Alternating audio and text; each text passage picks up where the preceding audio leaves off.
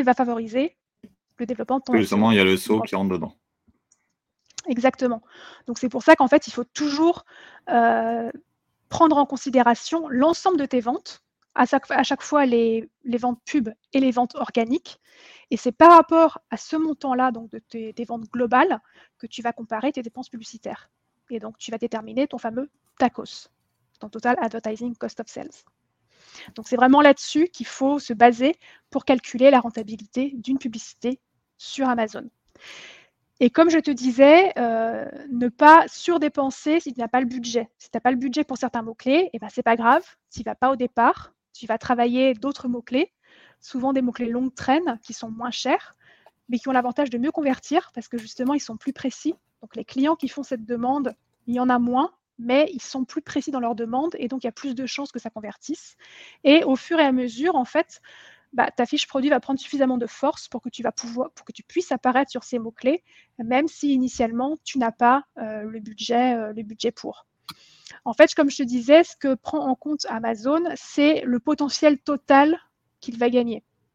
Donc en fait, quand euh, Amazon va déterminer qui va mettre en avant en publicité, il va prendre d'une part en compte bah, quelle est l'enchère de chaque concurrent, mais ce n'est pas forcément celui qui a l'enchère la plus élevée qui va la remporter.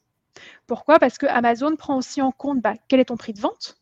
C'est-à-dire que qu'est-ce qu'il va gagner, lui? Si jamais il y a une vente, mais il va gagner en moyenne 15% de ton prix de vente plus le montant de ton enchère. Et il va aussi prendre en considération le taux de conversion de ta fiche produit. Autrement dit, quelle est la probabilité que le client achète s'il te met en question? Si ton taux de conversion est beaucoup plus élevé que celui de tes concurrents, même si ton enchère est plus faible, tu as plus de chances qu'Amazon te mette en avant parce qu'il va partir du principe qu'il y a plus de chances qu'il gagne de l'argent s'il te met en avant. Donc voilà, il y a beaucoup de choses à prendre en compte en publicité. Et finalement, ça ne sert à rien d'aller cramer son budget sur des enchères hyper hautes. Il y a d'autres moyens d'arriver à faire de la publicité efficace. Ce sera juste un tout petit peu plus long. Mais ce n'est pas parce que tu n'as pas la plus grosse enchère que pour autant, tu ne seras pas mis en avant par Amazon. C'est un, sujet passionnant, le, le, budget, ça a l'air. Euh, Amazon a des datas qu'on n'a pas. Et du coup, des fois, on peut être surpris. Donc, euh, il y a des gens qui peuvent nous passer sous le nez. Parce qu'ils ils ont, ils ont, misé moins. Ouais. Ils ont mieux travaillé finalement. Parce que je suppose, plus tu es gros, moins tu fais d'efforts, tu vas sur les mots-clés les plus faciles à faire. Euh, et toi, quand tu es petit, tu vas essayer d'aller sur les mots longue traîne, aller là où les gens, euh, tu as peu de recherche finalement. Ça demande plus de travail, mais du coup, tu vas pouvoir leur passer sous le nez sur ces mots-clés-là. Oui, et puis on retombe également enfin, sur ce qu'on disait finalement au tout début de notre échange. On retombe encore une fois sur euh, le SEO et la partie conversion. C'est-à-dire qu'en fait, plus tu as une fiche produit efficace d'un point de vue SEO et conversion, plus ça va t'aider euh, d'un point de vue publicitaire. Parce que si ta fiche produit est très bien travaillée et que du coup ton taux de conversion est important, eh bien, tu as plus de chances d'être mis en avant par Amazon, même si ton enchère n'est pas la plus élevée. Parce qu'Amazon sait que tu convertis, donc que tu vas lui rapporter de l'argent s'il te met en avant.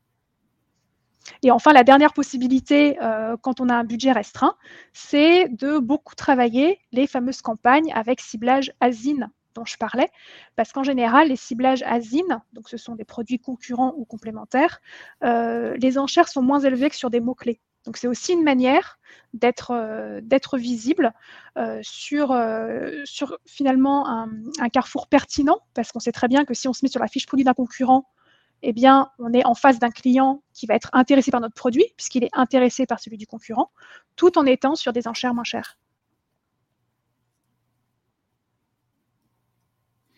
Et, évidemment, il y a aussi euh, la technique de se mettre sur les catégories. Quand, par exemple, euh, tu as toute une flopée de, concurrents euh, chinois qui ont tous le même produit, mais qui ont un asine différent, du coup, tu vas pas te mettre sur chaque asine parce qu'il y en a trop. Du coup, tu peux te mettre aussi et faire des publicités pour apparaître pour la catégorie. C'est possible ça?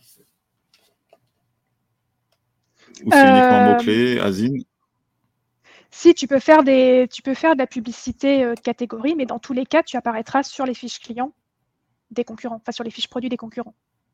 C'est juste quand tu fais une, euh, une publicité catégorie, en fait, tu ne donnes pas des asines particuliers à Amazon sur lesquels te mettre en avant tu laisses hmm. Amazon estimer sur quelle asine il va te mettre en avant.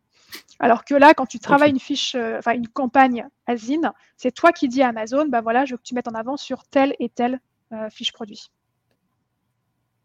Ok, c'est clair.